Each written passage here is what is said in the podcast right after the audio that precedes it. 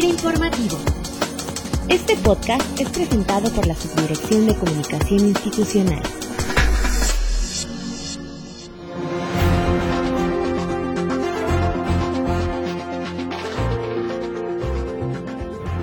Hola, ¿qué tal? Bienvenidos este lunes 10 de noviembre a FIRA Informativo.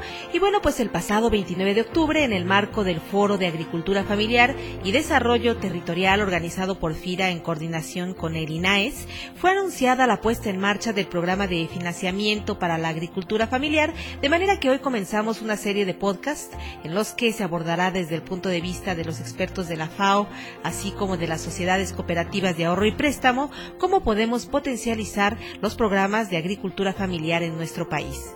Con este propósito, el día de hoy escucharemos en fin informativo a Giovanni Cardoso Ruiz, él es director general de la Corporación Nacional de Finanzas Populares y Solidarias en Ecuador.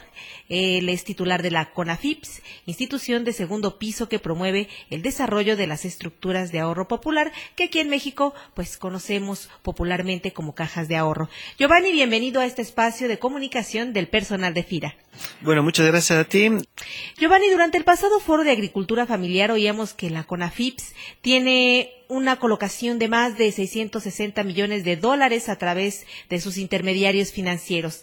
¿Cuál es la fórmula? ¿Cómo llegar a esta canalización de recursos financieros en un sector, pues básicamente de menores ingresos? Creo que hay tres factores de éxito y probablemente de diferenciación de política pública anterior en Ecuador y probablemente con otros países. El primer factor está el buscar relacionarnos con la mayor cantidad de pequeñas estructuras de ahorro y crédito que no están en las ciudades principales, sino están en lugares distantes del país. Porque allí está la demanda de crédito no atendida. Un segundo elemento es los mecanismos de evaluación de estas organizaciones. No les evaluamos solo desde los indicadores de prudencia financiera, de solvencia patrimonial, morosidad, de liquidez, de rentabilidad, sino les evaluamos desde su relación con la localidad en la que están. Por lo tanto, vemos si es que eh, focalizan sus productos y servicios financieros a las demandas de la población en sus territorios. Si es que generan medidas de inclusión financiera, como por ejemplo cuánto, cuánta de la cartera se dedica a mujeres, cuánto de la cartera se entrega a jóvenes, porque allí están las demandas no atendidas. Y tercero es medidas de estímulo financiero a través, por ejemplo, de la tasa de interés. Si la organización quiere entregar el crédito en áreas de pobreza, nosotros le damos crédito con la tasa menor. Entonces esto ha hecho que aquella demanda contenida que existía y que era demanda insatisfecha empiece a ser eh, resuelta de manera importante. Entonces desde el 2008 hemos eh, empezado a colocar a través de estas estructuras de ahorro y crédito, que son más de 200 las que ya trabajan con nosotros, y solo con ellas ya hemos colocado más de 660 millones de dólares, con una morosidad que nunca ha superado el 1%.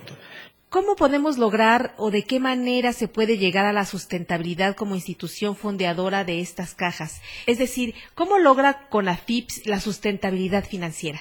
Como la generación de productos financieros se da desde el propio conocimiento de las cajas en su localidad, la morosidad de ellos es baja y la morosidad con nosotros es muy baja.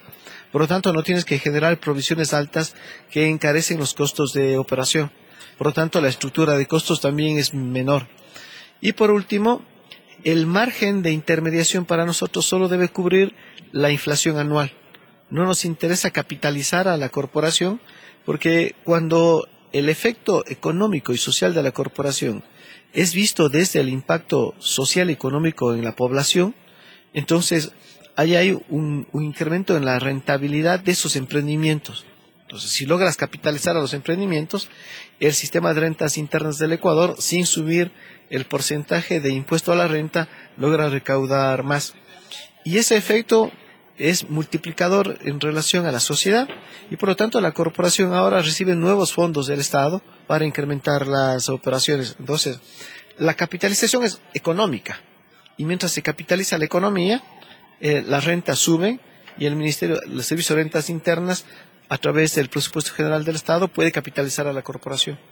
Finalmente, ¿qué le diría a los compañeros de FIRA que laboran en las áreas de promoción de nuestros productos y servicios para lograr que los productores de baja escala puedan decidirse por adoptar mecanismos financieros para su desarrollo? Bueno, eh, primero es que hay que pensar en que este sector de la economía es un sector de la economía real con capacidad, con potencial. Y que es un sector que en el caso ecuatoriano ha sido desatendido y probablemente también en el caso mexicano. Y que hay un potencial muy, muy importante. Solo que se requiere buscar que las lógicas de pensamiento de los funcionarios, de los técnicos, de las instituciones públicas, sean cercanos a esas lógicas de pensamiento de la economía popular, porque si no hay un desfase. Entonces, este es un cambio de concepción que parte desde lo personal.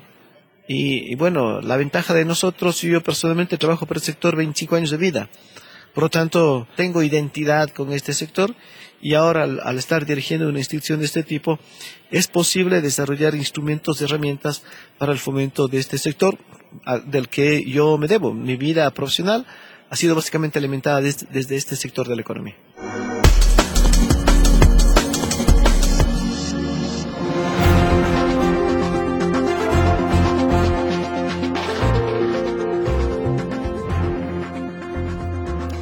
Pues agradecemos a Giovanni Cardoso su participación en esta emisión de FIR Informativo. Giovanni, muchas gracias por atender esta entrevista.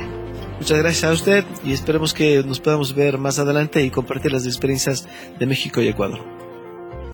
Y a todos los compañeros y compañeras de la institución, seguimos invitándoles a que participen con sus sugerencias y comentarios sobre el podcast a la cuenta de correo sci.fira.gov.mx. Y como en cada edición de FIR Informativo, concluimos este lunes con una reflexión, en este caso de Masanobu Fukuoka, agricultor, biólogo y filósofo japonés. La alimentación y la agricultura son el frente y la espalda de un mismo cuerpo. Que tengan todos ustedes una excelente semana de trabajo. Hasta el próximo lunes. La Subdirección de Comunicación Institucional presentó FIR Informativo